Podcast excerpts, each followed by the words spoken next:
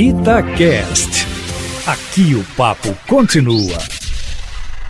Pois é, Aline, nem o presidente do Senado, Rodrigo Pacheco, sabia ontem à noite o que fazer. Se mantém a CPI no escopo estabelecido pelo ministro Roberto Barroso, ou seja, de investigar eventuais erros do governo federal no combate à pandemia, ou se abre a investigação também para os estados e municípios, como quer o presidente da República. Isso porque, Aline Eustáquio, o artigo 146 do Regimento Interno do Senado diz o seguinte, abre aspas, não se admitirá comissão parlamentar de inquérito sobre matérias pertinentes à Câmara dos Deputados, às atribuições do Poder Judiciário e aos Estados, fecha aspas, Hoje de manhã, o presidente do Senado vai se reunir com a sua equipe de juristas para saber se esse artigo 146 vale ou não, quando, em paralelo, já está correndo um outro pedido de CPI para investigar também os estados e municípios, numa manobra do governo federal para tirar os holofotes do presidente da República e espalhar brasa por todo o país,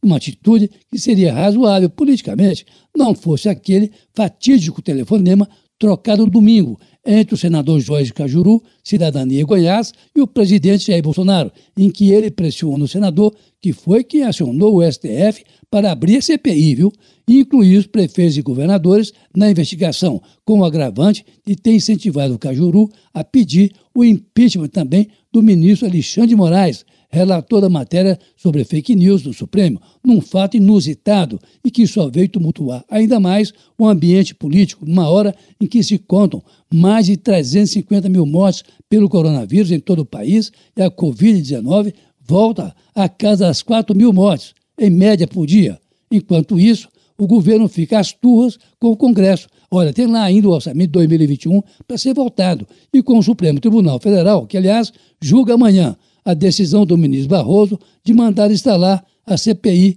que botou fogo no paeiro. Muito provavelmente, enquanto o presidente do Senado não sabe ainda o que fazer, se instala ou não duas CPIs ou se junta as duas numa só, o Supremo Tribunal Federal parece arrumar amanhã uma maneira de atenuar o problema criado pelo telefonema entre o presidente Jair Bolsonaro e o senador Cajuru, que, aliás, será convidado a deixar o Cidadania, o partido dele, essa semana, permitindo que a CPI do Senado, seja ela qual for, seja instalada após passar a fase mais grave da pandemia, com o funcionamento da comissão de forma presencial, o que hoje seria impossível, segundo Rodrigo Pacheco. Mas essa ideia também não é majoritária no Supremo, de forma que o país está aí à matroca, com o Senado tendo que instalar hoje a CPI da pandemia e sem saber se o faz com a convocação também de governadores e prefeitos ou não. Para confundir mais as coisas, o senador Flávio Bolsonaro, filho do presidente, entrou com uma representação contra Jorge Cajuru